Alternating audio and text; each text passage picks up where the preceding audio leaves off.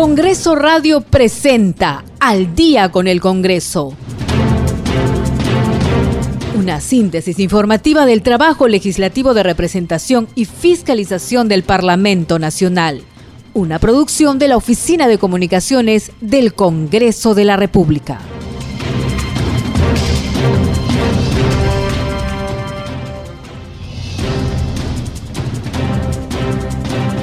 Amigos? Bienvenidos al programa Al Día con el Congreso. Hoy martes 14 de septiembre los saluda Rómulo Vargas en la conducción y en los controles Franco Roldán. Los vamos a acompañar en la próxima hora informativa para darles a conocer las actividades del Congreso de la República. Aquí las informaciones del Parlamento y mañana sesionará la Comisión Permanente. En la agenda figura como único tema la conformación de la Subcomisión de Acusaciones Constitucionales para el periodo de sesiones 2021-2022. Asimismo, sesionará la Junta de Portavoces a las 10 y 30 de la mañana. En otras noticias, esta tarde el Congreso de la República realizó una ceremonia de premiación y reconocimiento a los deportistas y paradeportistas que obtuvieron una destacada participación en los Juegos Olímpicos Tokio 2020 y Juegos Paralímpicos Tokio 2020. El evento se desarrolló en la sala del hemiciclo Raúl Porras Barnechea, que contó con la participación de la presidenta del Parlamento Nacional, María del Carmen Alba Prieto. Escuchemos su alocución. Señor Gustavo San Martín Castillo, presidente del IPD. Señor Renzo Mangiari, presidente del Comité Olímpico Peruano. Señora Luisa Villar, presidenta de la Asociación Nacional Paralímpica del Perú. Señoras, señores congresistas, jóvenes deportistas, señoras y señores. Quiero comenzar agradeciendo especialmente la iniciativa de la congresista Diana González, soy testigo de excepción de la preocupación de Diana por el deporte nacional y por otorgarle siempre el sitial que merece, no solo en el vóley, que tantos lauros nos dio, sino también en las distintas disciplinas deportivas en las que ustedes han representado a nuestro país a gran altura. Estoy muy contenta de participar en esta ceremonia. Este es un justo reconocimiento a todos ustedes y a quienes sin estar aquí también han participado con orgullo llevando los colores de nuestro Perú y superando un sinnúmero de adversidades. Como país y especialmente como Lima, hemos estado hace poco, en el año 2019, en los ojos del mundo y hemos sido elogiados por una brillante organización de los Juegos Panamericanos presidida por Carlos Neuhaus, en la que hemos demostrado que la unidad en torno a nuestros objetivos comunes es siempre fundamental para lograr los éxitos que nuestro país necesita. Eso es algo que nosotros queremos lograr siempre en una institución como el Congreso de la República, donde provenimos de partidos distintos y asumimos discrepancias naturales en una democracia pero donde también debemos hacer el esfuerzo de buscar consensos y lograr la unidad en los temas más importantes que el país necesita para lograr un desarrollo integral y multidisciplinario. Este paso previo para las Olimpiadas de Tokio 2020, que significó también un lugar expectante en el medallero de los Juegos Panamericanos 2019, donde nuestro país logró un total de 41 medallas, ha permitido que nuestros deportistas olímpicos y paralímpicos hayan hecho el esfuerzo de complementar una preparación en situaciones especialmente adversas por la pandemia que aún golpea al mundo, pero que en nuestro país ha producido no solo dolor, sino también dificultades que ustedes han logrado superar con patriotismo. Felicito especialmente a nuestros medallistas olímpicos y paralímpicos, que serán reconocidos en esta ceremonia, pero también a todos los deportistas, porque la participación de todos ustedes nos ha llenado de expectativa y orgullo. Quiero dirigirme finalmente a los deportistas paralímpicos. El ejemplo de ustedes representa el referente que nosotros tenemos para superar todas las adversidades. Como decía el filósofo y poeta Ralph Waldo Emerson, cree en ti mismo, porque nuestra fortaleza nace de nuestra debilidad. Y ustedes son fuertes y les rindo homenaje porque lo valen todo. valen un Perú y todo nuestro reconocimiento. Muchas gracias. Y esta mañana, ante la Comisión de Presupuesto, el ministro de Justicia y Derechos Humanos, Aníbal Torres, sustentó el presupuesto asignado a su sector para el año fiscal 2022, que asciende a 1.835 millones de soles. Torres anunció que la formulación de dicho presupuesto se sustenta en un marco estratégico constituido por cinco ejes misionales que se articulan a los objetivos estratégicos. Uno, garantizar el acceso a la justicia de la población con énfasis en situación de pobreza y o en condición de vulnerabilidad. Dos, fomentar el respeto y la garantía de los derechos humanos en la ciudadanía. Tres, contribuir a la reducción de los delitos e infracción a la ley penal. Cuatro, garantizar la coherencia del ordenamiento jurídico y cautelar los intereses del Estado. Cinco, fomentar el respeto de la legalidad en la sociedad. Escuchemos.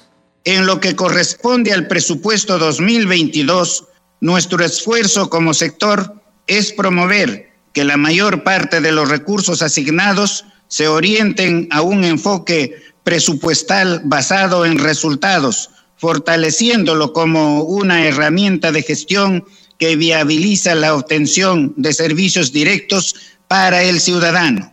En coherencia con lo anteriormente indicado, el presupuesto de apertura 2022 delineado a programas presupuestales del sector justicia asciende a un monto de 1.417 millones que representa el 77% del total asignado. De esta manera, se asegura una mayor calidad del gasto público al incidir en la generación de los servicios de la ciudadanía eh, que requiere en el ámbito de la justicia. La distribución del presupuesto por resultados para el ejercicio 2022 es el siguiente. 747.9 millones, el 41% para el programa presupuestal 0123, mejora de la competencia de la población penitenciaria para su reinserción social positiva. 512.7 millones, el 28% para el programa presupuestal 0113. Servicios registrales accesibles y oportunos con cobertura nacional. 121.9 millones, 7% para el programa presupuestal, mejora de los servicios del sistema de justicia penal con intervención que se encuentra ligada a la reforma del Código Procesal Penal. A esta hora de la noche tenemos la entrevista de nuestra colega Anixa Palomino, quien dialogó con el congresista Eduardo Salguana, vocero de la bancada de APP. Adelante, Danixa. Usted está escuchando al día con el Congreso y con una de las noticias que ha impactado este fin de semana ha sido la muerte del cabecilla senderista Abimael Guzmán. Ha habido muchas reacciones en el Ejecutivo y también en el Legislativo. En el Congreso de la República se han reunido la Junta de Portavoces y han emitido un comunicado en el que solicitan que el cuerpo del genocida Abimael Guzmán debe ser incinerado. Nosotros estamos en cabina, en los estudios de Congreso Radio, con el congresista Eduardo Salguana, él es vocero de Alianza para el Progreso, para que nos dé detalles de este comunicado. Congresista, muy buenas noches, bienvenido al programa. Buenas noches, gracias por la invitación, gusto estar aquí en, en esta emisora del Congreso de la República. Sí, congresista, eh, ustedes se han reunido. ¿Puede dar detalles de ello, por favor? Sí, efectivamente, en la mañana la presidenta del Congreso eh, convocó a una reunión de junta de portavoces, a la cual lógicamente asistimos en representación de la bancada de APP. Y en ella se estuvo presente también la congresista Gladys Echaíz y los demás congresistas que habían asistido en horas de la mañana temprano a la morgue del Callao y habían conversado se habían entrevistado directamente con el fiscal encargado del caso de Abimael Guzmán. Y como usted bien señala, el fiscal les había precisado y les había evidenciado fotografías y otros elementos de verificación de identidad este, personal de que la persona fallecida era el señor Abimael Guzmán Reynoso. Eh, luego de eso, la doctora Echaíz hizo una explicación de los procedimientos legales, del marco normativo vigente y en base a eso el Congreso de la República, que es un foro eminentemente político, tomó la decisión de emitir un comunicado en la cual se reitere ¿no? el rechazo a toda forma de violencia terrorista por un lado, el pedido y la invocación a todos los poderes del Estado a estar vigilantes para que situaciones y políticas violentistas no se impongan, ¿no? ni de manera directa ni a través de organismos de fachada como el que hay en este momento en el país. Y finalmente se solicitó al Ministerio Público eh, para que esta entidad constitucionalmente autónoma, dentro de sus atribuciones, disponga, conforme a ley, la incineración del cadáver del, líder senderista. Sí, congresista, respecto al comunicado, hemos visto que han firmado ocho bancadas y hay nueve bancadas en el Parlamento. Eh, ¿Perú Libre no ha querido firmar o no estuvo en la reunión? No estuvo en la reunión. Lo que informó la presidenta es de que sí se le había invitado, como, como se hacen todas las reuniones del Congreso, ¿no? Tanto portavoces, consejo directivo, se convoca a todos los portavoces y, directivos porque la finalidad es que todos participen ¿no? y, y se tomen las decisiones de manera democrática. Sí, congresista, respecto al primer punto de su comunicado, dice y que exhortamos a los poderes del Estado a defender la estabilidad democrática, condenando cualquier acción o expresión que represente vínculos con el terrorismo o apología a este delito. ¿Exactamente a qué acciones se refiere ustedes o se refieren en este comunicado? Bueno, en, general, ¿no? Yo creo que es un, es un comunicado principista que recoge la voluntad y recoge el sentimiento, creo, de la población y del país en general, ¿no? Hemos padecido durante cerca de 15 años eh, el azote de la violencia terrorista y los que tenemos cierta ya edad, eh, sin duda alguna recordamos los momentos asiagos en los cuales pues había apagones, eh, atentados homicidas, genocidios de, comunidades campesinas enteras, ¿no? El caso Tarata, Lucanamarca, e, etcétera, etcétera, ¿no? Todo ese tipo de terror y devastación de la economía nacional en la cual se sumió al país en una situación de incertidumbre. Entonces creemos que la sociedad peruana tiene que defenderse y tiene que defenderse dentro del marco democrático, ¿no? Y para eso los poderes del Estado eh, en la cual estamos organizados, todos tienen que manifestar de manera clara y contundente su rechazo pues a todo tipo de violencia, sobre todo la violencia terrorista que, que asoló nuestro país en épocas pasadas. Sí, congresista, se ha dicho, y de hecho los analistas están pronunciándose al respecto, que hay un, tema de memoria, ¿no? que los jóvenes de 25 para adelante no, no saben mucho la magnitud, el impacto que tuvo el accionar eh, terrorista de Sendero Luminoso y que habría que trabajar en ese tema, ¿no? Sí, efectivamente, nosotros creemos que hay que hacer un trabajo de pedagogía, hay que hacer un trabajo de información, las, las generaciones actuales tienen que saber exactamente qué sucedió en 1980, qué sucedió en la década del 90 y qué sucedió con los miles de peruanos que fallecieron eh, eh, a manos pues, de, la de, la demencia terrorista, ¿no? no solamente por los atentados, ¿no? con coches bombas, dinamita, ANFO, sino además con las ejecuciones masivas que realizaban, las, las, las ejecuciones sanguinarias sobre todo en poblaciones andinas, poblaciones campesinas, rurales, ¿no? El informe de la Comisión de la Verdad y Reconciliación señala de que los, de los 70 mil muertos aproximadamente fruto de la consecuencia de la violencia terrorista, el 80% es de, de, comunidades rurales, de gente del Ande, de gente campesina, gente pobre.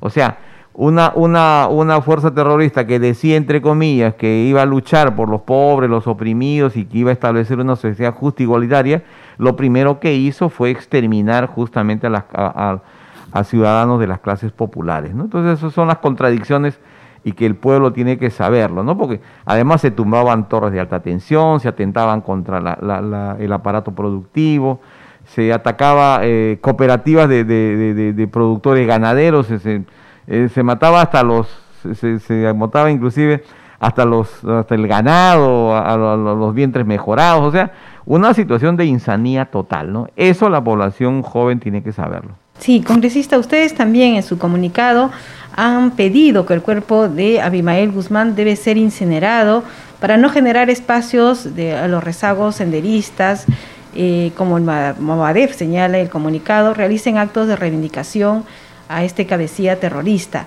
Ahora, la pregunta es, ¿se puede eh, pensar algún protocolo que ya dijera exactamente qué se va a hacer? Porque ahora estaba que si el Ministerio de Justicia, que si el INPE, que si el Ministerio Público decidía si entregaban o no el cuerpo. Eh, ¿Es posible eh, que se pueda legislar al respecto o no? Es una buena pregunta, señorita, porque en realidad lo que ha habido y lo que está habiendo en este momento es una, una suerte de vacío normativo, ¿no? La, el marco legal vigente no se ha puesto en una situación de esta naturaleza, ¿no? Entonces, ¿qué es, la, qué es lo que dice la legislación actual? Que los familiares de toda persona que fallece tienen un plazo de 36 horas para reclamar por los restos humanos, por, los, por, los, por el cadáver del, del familiar fallecido, y si es que no lo hace en esa etapa, es el Ministerio Público el que tiene que, el que tiene que tomar una decisión al respecto. Generalmente cuando son personas desconocidas, no tienen familiares, se destina a lo que se llama la fosa común o en algunos casos se destinan pues a las facultades de medicina para la práctica correspondiente de los alumnos, en este Caso se trata en este caso, exacto, exacto, ese, ese tema no está previsto en la norma legal. Y justamente el, eh, uno de los acuerdos de la reunión de hoy día es que la Comisión de Justicia a cargo de la doctora Echaíz trabaje en un proyecto de ley que subsane esta omisión normativa y que establezca ya un procedimiento previo de tal manera que cuando se trate personajes de esta naturaleza que podrían generar situaciones adversas al sistema democrático de la sociedad, sea, sea el Estado el que tome una decisión eh, sin la participación de los familiares. ¿no? Eso es lo que se ha acordado y bueno, se espera que mañana se presente este, este proyecto de ley ante, la, ante el Congreso, que seguro será derivado a la Comisión de Justicia. Claro, pero estos proyectos tienen sus plazos, ¿no? O sea, difícilmente eh, para este caso se va a... No, no, de ninguna manera. Usted sabe, las normas legales tienen una aplicación al futuro, ¿no? No, no para los casos que ya han sucedido. Ese ya para los temas que vengan más adelante. Congresista, y el tema de, de, la pandemia, estamos viendo que en algunas zonas han avanzado bien, por ejemplo en Tacna creo que ya están eh, vacunando a los jóvenes que ya tienen menos de 20 años, me parece. ¿Cómo va el tema de la vacunación en Madre de Dios? Tengo entendido que ya están vacunando, han tenido toda esta semana vacunatones bastante exitosos y están trabajando por eh, de, encima de los 30 años de edad. Esta semana terminan y tengo entendido que la próxima deben empezar ya de 25, de 25 a 30 años.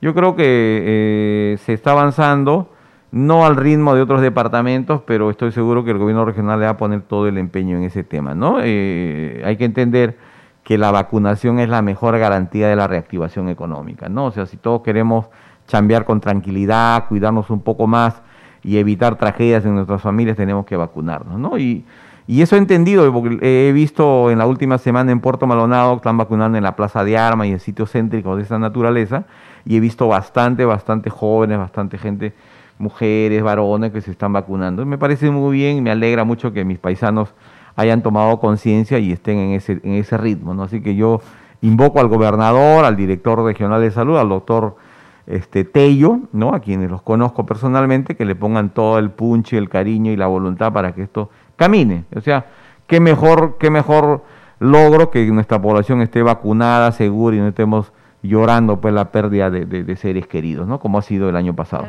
Congresista, usted mencionaba la reactivación económica y sin duda eh, la, pandemia ha golpeado económicamente sobre todo a la población en pobreza y pobreza extrema, ¿no? Y de esta población a los niños, ¿no? Entonces, ¿cómo usted está viendo la reactivación económica en Madre de Dios? Sí, esa es una buena, una buena reflexión, señorita, ¿no? Este, eh, si algo ha afectado la pandemia es al bolsillo de la gente ¿no? a la economía popular.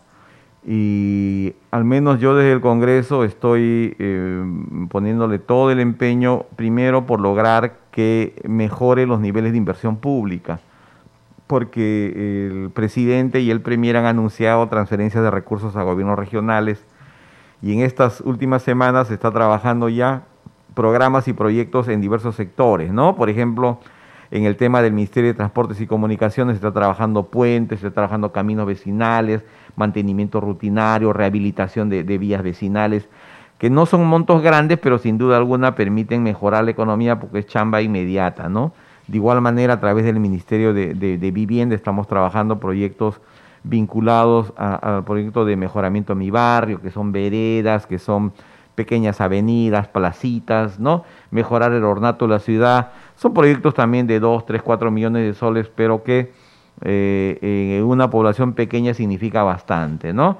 De igual manera, este, por ejemplo, en el Ministerio de Comercio Exterior y Turismo he visitado Copesco y también con ellos vamos a trabajar algunos eh, proyectos de desarrollo turístico, ¿no? Que son rápidos, ¿no? Estamos hablando de inversiones de 2, 3, 4 millones por proyectito, que nos permita, por ejemplo, establecer una ruta de acceso a, una, a, un, a un bien turístico, a un recurso turístico, su ruta de accesos, sus descansos para los caminantes, sus ciclovías, y en el lugar mismo del centro turístico poner centros de atención al turista, ¿no? Es decir, un, paradero, un mirador, un servicio higiénico, un lugar donde hay un restaurante, un sitio donde descansar.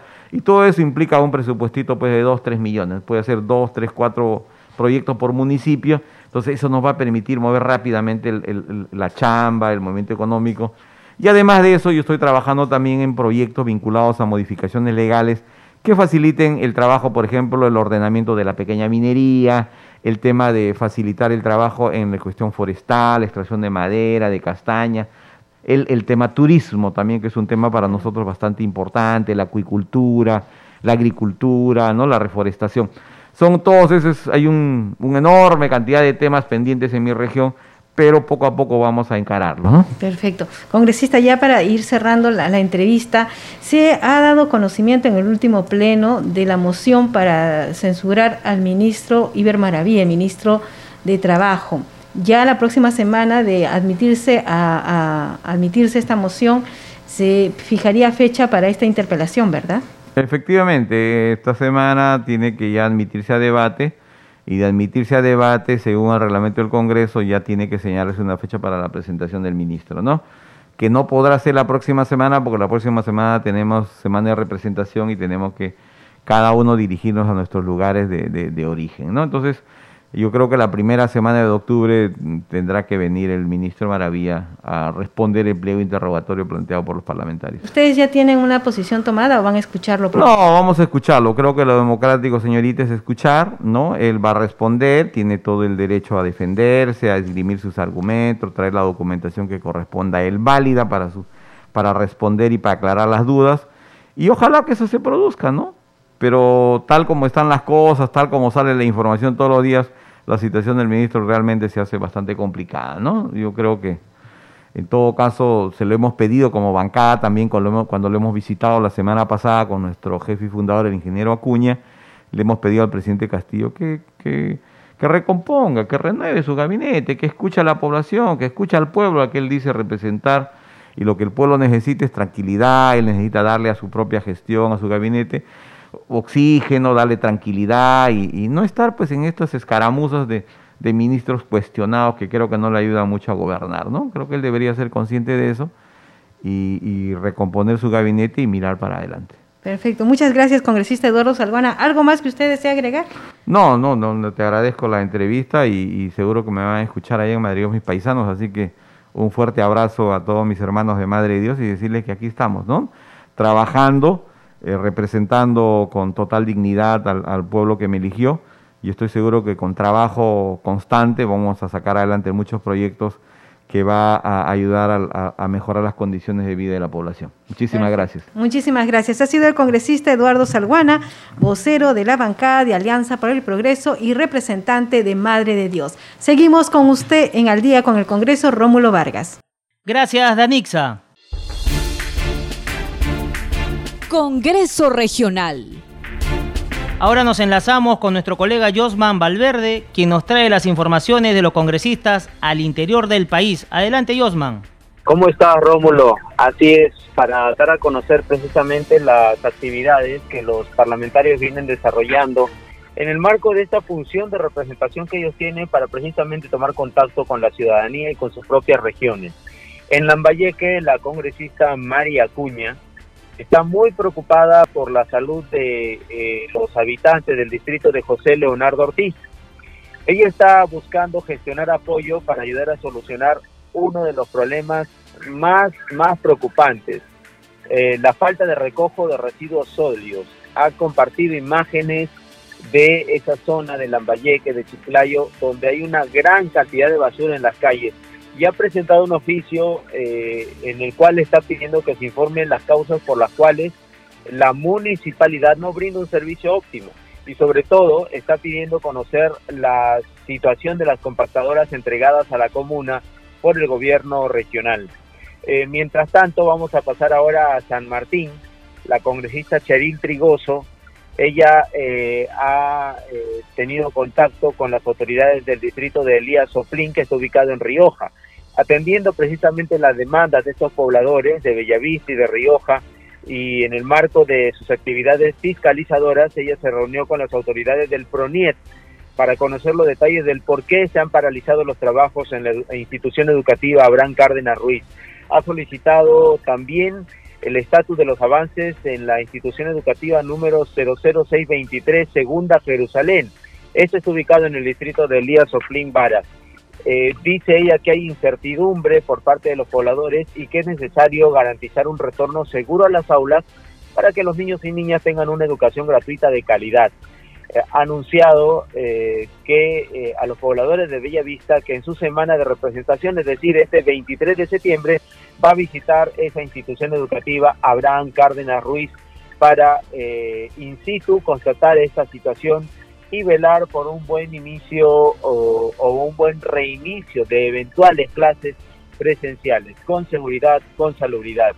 Y ahora nos vamos a Piura, eh, Rómulo, porque la congresista Heidi Juárez sostuvo una reunión con el secretario general del Sindicato Único de Pescadores de Nuevas Embarcaciones del Perú de la región Piura, el señor Franklin González Olivos. ¿Esto para qué? Para conocer la problemática actual de dicha organización y de esa manera convocar a una mesa de trabajo tripartita en la que participen empleadores, trabajadores y sectores del gobierno nacional, esto para poner alternativas o para proponer alternativas de solución a la agenda pendiente a este importante eh, sector de la economía nacional que son los pescadores allí en Piura, que también están presentando muchos problemas que requieren ser atendidos ya que en el marco de esta emergencia nacional, de esta pandemia, su actividad se ha visto también afectada y requieren cuanto antes no solamente que se les atienda con diferentes medidas de, salubridad y lo que corresponde, sino también con eh, capacitación para lograr una reactivación económica adecuada y que puedan ellos eh, nuevamente tener, eh, digamos, un desarrollo adecuado en este sector. Es la información entonces, eh, Rómulo. Vamos a regresar contigo estudios para el desarrollo de más noticias. Adelante. Muchas gracias, Josman. Nos reencontramos el día de mañana con más noticias de los parlamentarios en las regiones. Y a esta hora nos vamos a un corte comercial. Ya volvemos con más noticias y una entrevista de nuestra colega Nixa Palomino al oficial mayor del Parlamento Nacional, Hugo Rovira.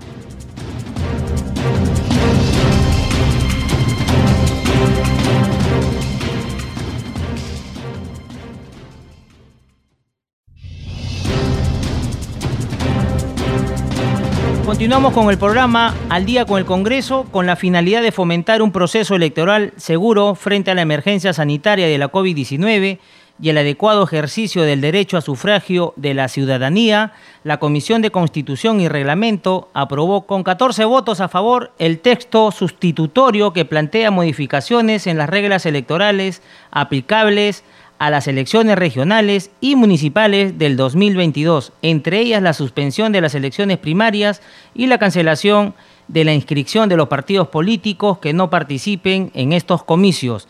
El congresista Pasión Dávila Atanasio, del Grupo Parlamentario Perú Libre, se encargó de sustentar el proyecto que modifica la Ley de Elecciones Regionales y la Ley de Elecciones Municipales para garantizar el cumplimiento de los mandatos de elección popular de cuatro años en los gobiernos regionales y locales. Escuchemos. Es una ley que enmarca a nuestro contexto nacional, teniendo en cuenta de que en estos momentos, cuando nosotros hacemos la observación, los señores gobernadores regionales, alcaldes provinciales, distritales, regidores, ya están en una campaña política. ¿Y con qué recursos? Con el recurso del pueblo. Seguramente no lo hacen directo, pero lo están haciendo en forma indirecta.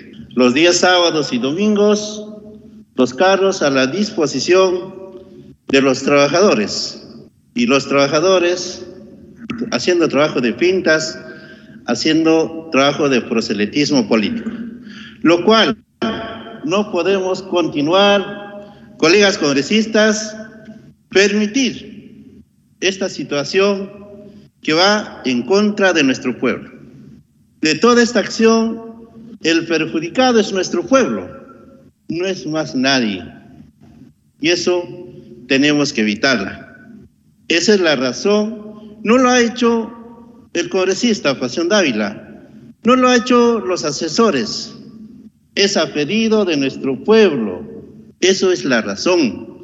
Cada día que nosotros nos encontramos con nuestros hermanos y nos dicen, ¿quién dice algo de estos señores que vienen haciendo el mal uso de nuestros recursos para su campaña? Y esto no solo de ahora, siempre ha sido.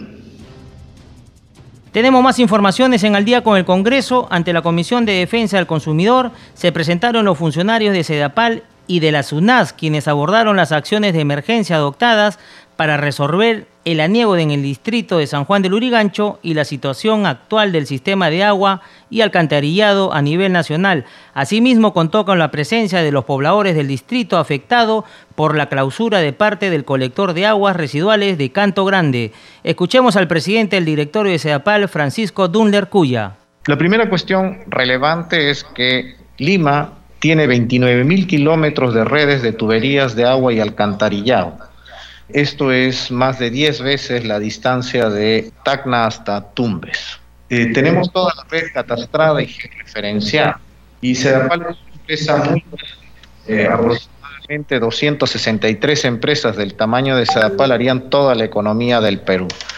Y no solamente es un tema de cantidad de kilómetros de redes, sino lo extendida y compleja que es nuestra ciudad. Nosotros tenemos una eh, extensión de norte a sur, es decir, de Ancón a Pucusana, de 109.4 kilómetros. Casi todas las ciudades de América Latina o ciudades de eh, Europa que tienen altas concentraciones se mueven en espacios mucho más pequeños. El tema de la brecha, y que creo que es importante, antes de entrar a los temas específicos de San Juan del Urigancho. Fíjese, eh, congresista, en 1990 Lima tenía 5.5 millones de habitantes y la brecha en esa época era 20%, 21 según algunos otros estudios. Hoy, a la fecha, hemos duplicado, después de 30 años, la población de Lima y la brecha se ha reducido a 7%. ¿Cuál es el problema? que evidentemente ese 7% que todavía no tiene acceso a un servicio de conexión domiciliaria, en términos absolutos representan 800 mil pobladores a los cuales a lo largo de toda esta pandemia les hemos entregado agua potable en forma gratuita. Y a esta hora de la noche tenemos la entrevista de nuestra colega Danixa Polomino, quien dialogó con el oficial mayor del Congreso de la República, Hugo Rovira. ¿Cómo están? Bienvenidos a la transmisión de la multiplataforma informativa del Congreso de la República. Desde Congreso Radio saludamos a Ricardo Alba en Congreso Televisión. ¿Cómo está Danixa? Muy buenas noches. Lo veo también al doctor Rovira. ¿Cómo está usted? Muy buenas noches. ¿Cómo está Ricardo? Muy buenas noches. Gracias por la invitación. Efectivamente, estamos con Hugo Rovira, él es el oficial mayor y eh, lo hemos invitado porque vemos que la población aún no está eh, muy familiarizada con los procedimientos parlamentarios. ¿no? Estamos escuchando interpelación ministerial, eh, vacancia presidencial, moción de censura y hemos invitado a Hugo Rovira justamente para que nos pueda explicar en qué consiste estos términos y por qué el, legislativo puede interpelar a un miembro de la cartera del Ejecutivo. Bueno, eh, como todos sabemos, el Congreso tiene tres funciones importantes, la de representación, la de legislación y la de fiscalización. Son funciones intrínsecas del Parlamento. Vamos a hablar de la tercera función, que es la de función de fiscalización y control político. Es decir, el Congreso supervisa el buen uso del gasto público y también el accionar del Poder Ejecutivo.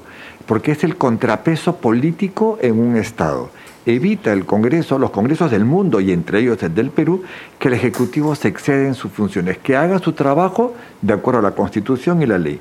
Y para esto el Congreso tiene diversos mecanismos, como la investidura, la interpelación, la invitación a los ministros, la cuestión de confianza, la, censura, las comisiones de investigación, etc. En este caso me has preguntado sobre la interpelación.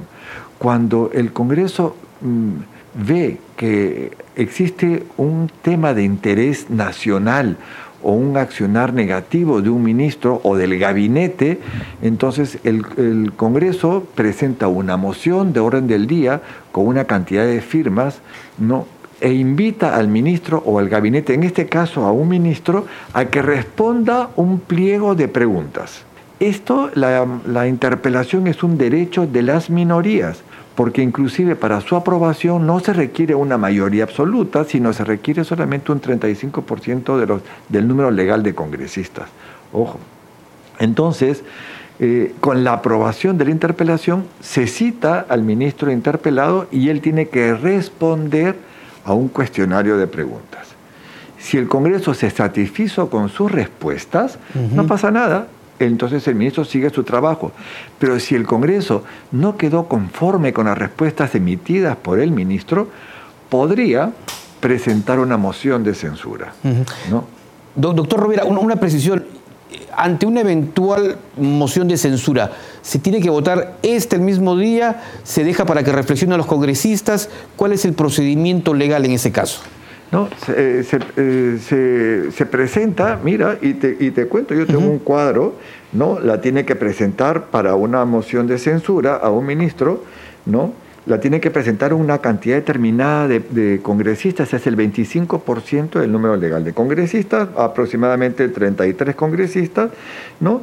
Y luego esto eh, se ve en la misma sesión a veces o en la sesión siguiente se tiene que votar con una mayoría calificada. Cuando hablamos de mayoría calificada, estamos hablando de la mitad más uno del número legal de congresistas. Si el número legal es 130, mitad más uno son 66 congresistas. Y esto está explicado en el... En el reglamento. El reglamento del Congreso es nuestra ley orgánica, porque para aprobarla o modificarla se requiere también mayoría calificada, o sea, 66 congresistas. ¿no? Es la ley que rige todos los procedimientos que tiene el Parlamento. Bien, Ricardo, adelante usted en Congreso Televisión. Gracias, muchas gracias, Danixa. Muchas gracias también al doctor Hugo Rovira. Este fue el bloque entonces de la eh, multiplataforma de radio y televisión. Bien, seguimos aquí en Al Día con el Congreso después de la conexión con televisión, con Congreso Televisión. Y vamos a saludar nuevamente a nuestros oyentes de Radio Nacional y Radio Congreso Perú. Estamos entrevistando a Hugo Rovira, oficial mayor del Congreso de la República. Queremos preguntarle, porque para todos, cuando se dio el tema de la, de, de la interpretación, interpelación, de la moción de censura, de la vacancia presidencial, y se hablaba de muchos tipos de votación. Entonces, un poco las personas se, confunden, ¿no? Dice, o sea, para interpelar cuántos votos necesito, eh, para una vacancia presidencial cuántos votos se necesita, ¿no? Y empiezan a sacar cuentas. Y, eso, ¿cómo es que se ve ese tema? Pero es que hay varios tipos de censura. Estamos hablando de la censura a los ministros o la censura a, la vacancia presidencial. de ambos, para hacer la diferencia. La censura a los ministros la tienen que presentar un 25%, es, a través de moción de orden del día. Y la presenta, es un derecho a las minorías y la presentan un 25% a los parlamentarios, es decir, tiene que tener 33 firmas. ¿no? Para la votación ¿no? se requiere una mayoría calificada definitivamente. ¿no? La mayoría calificada, cuando hablamos de mayoría calificada o absoluta, estamos hablando de la mitad más uno del número legal de miembros. Cuando decimos mayoría calificada, ¿cuántos? Mayoría calificada es mitad más uno del número legal de congresistas. El número legal de congresistas es 130. La mitad más uno es, es eh, la mitad es 65, más uno, 66. La moción de, de, interpelación tiene dos partes. Primero, una vez que la presenta, se da cuenta en el Pleno. Y se dice, se ha presentado una moción de interpelación, ¿no? Por los congresistas tal, tal y tal, a tal ministro por tal razón. Ya. ¿no? En la sesión siguiente se eh, discute la admisión de la moción de interpelación. Y eso solo requiere para aprobarla un 35% del número legal de miembros. Estamos hablando de 46 congresistas aproximadamente. ¿no?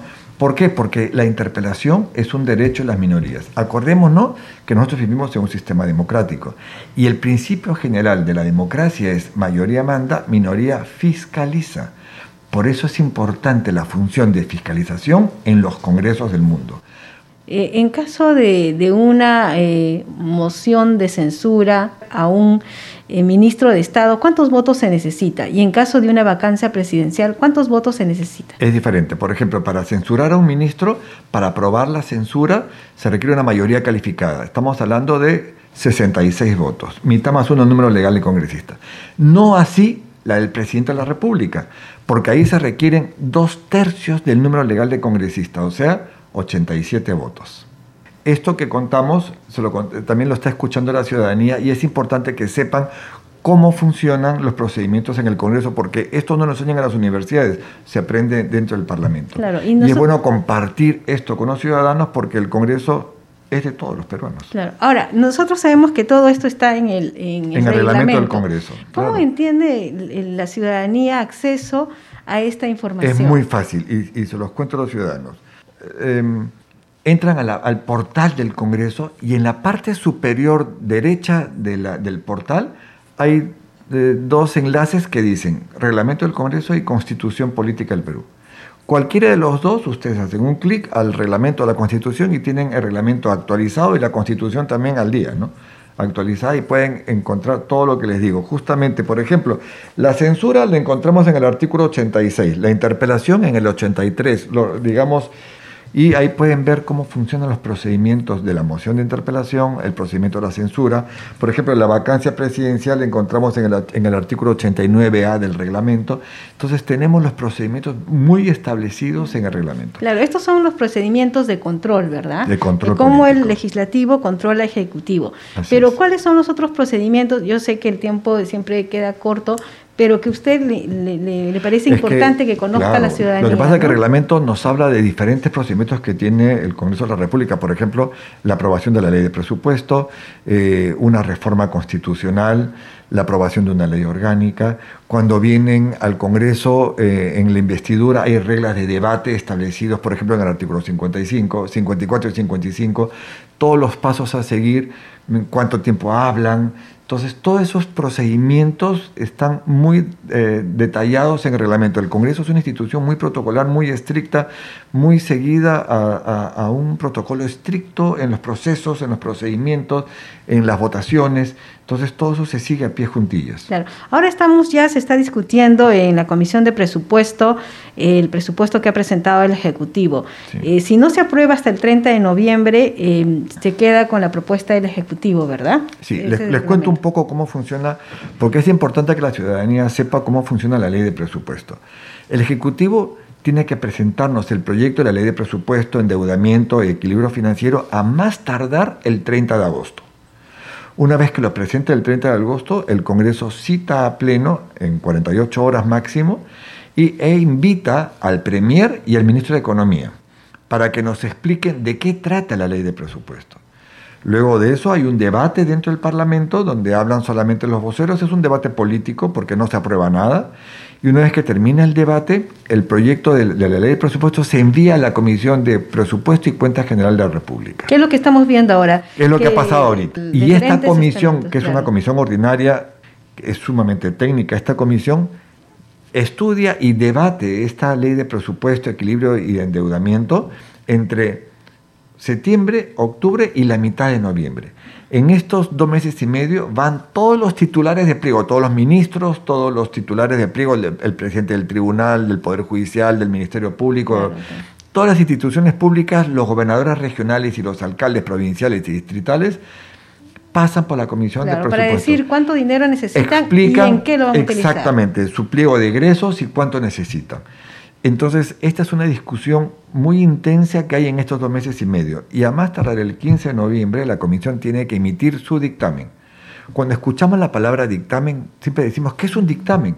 El dictamen es el estudio final de un proyecto de ley.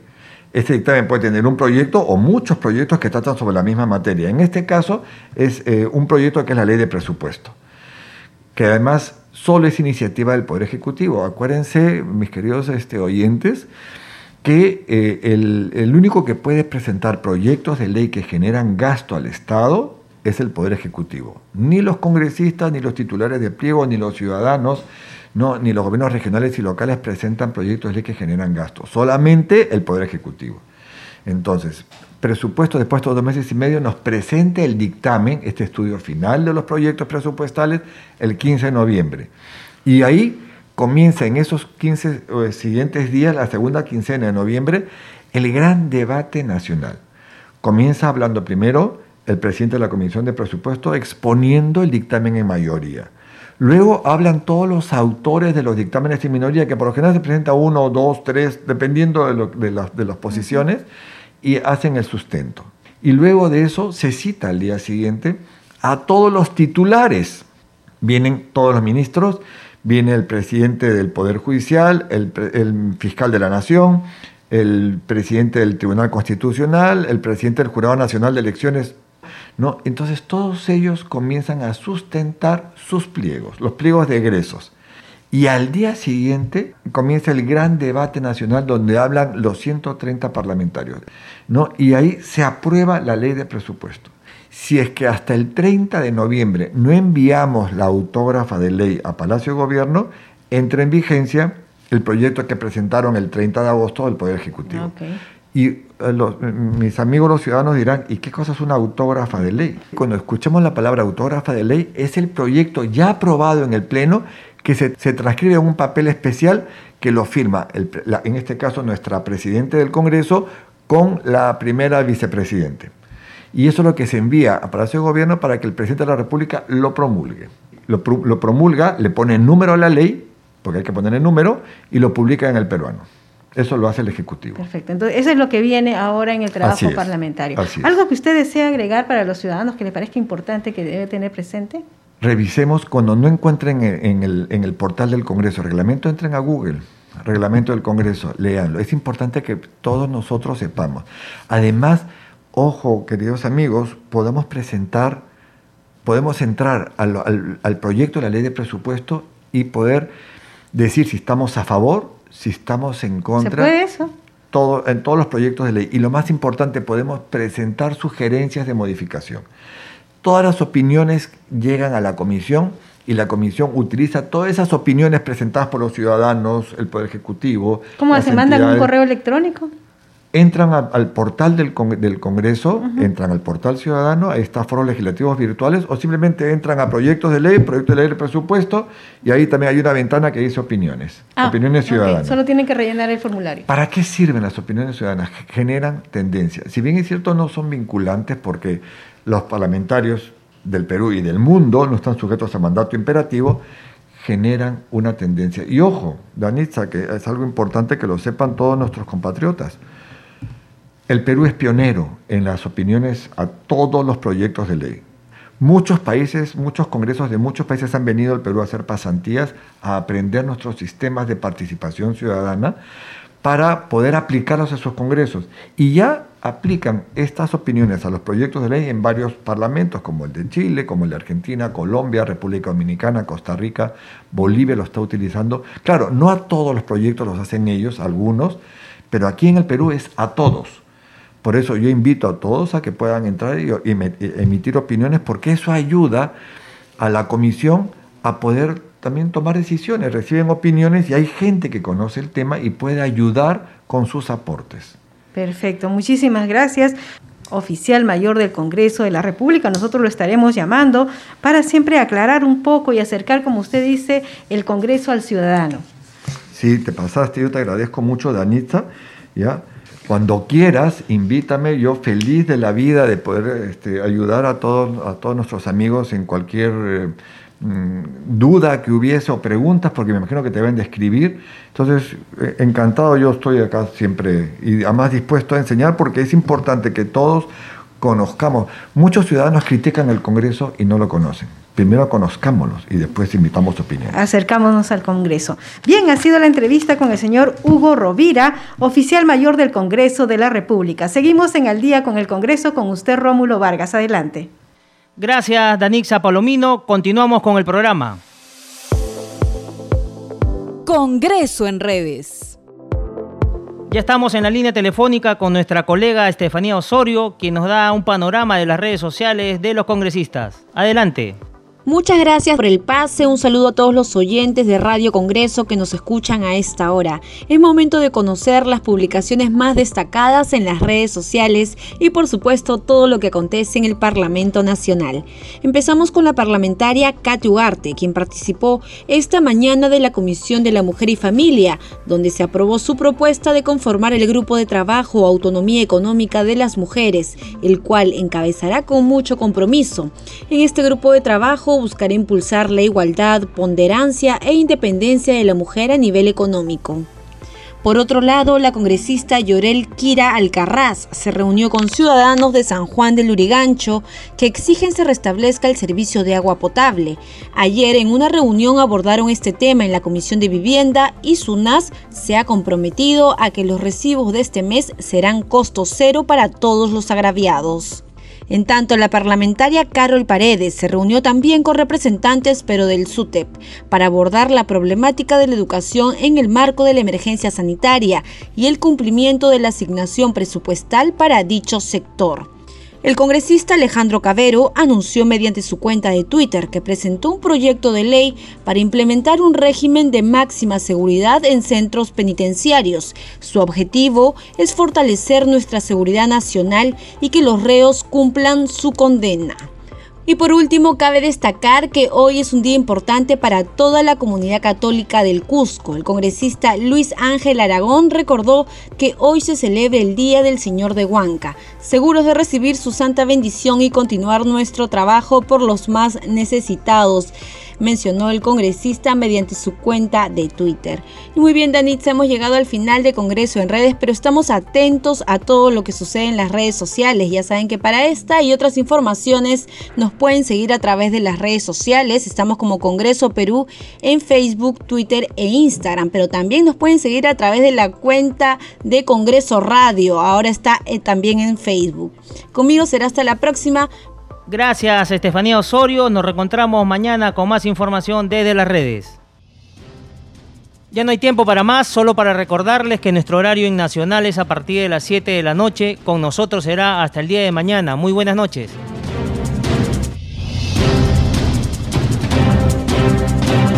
Congreso Radio presentó Al día con el Congreso. Una síntesis informativa del trabajo legislativo de representación y fiscalización del Parlamento Nacional. Una producción de la Oficina de Comunicaciones del Congreso de la República. Los invitamos a visitar nuestras redes sociales y sitio web ingresando a www.go.p.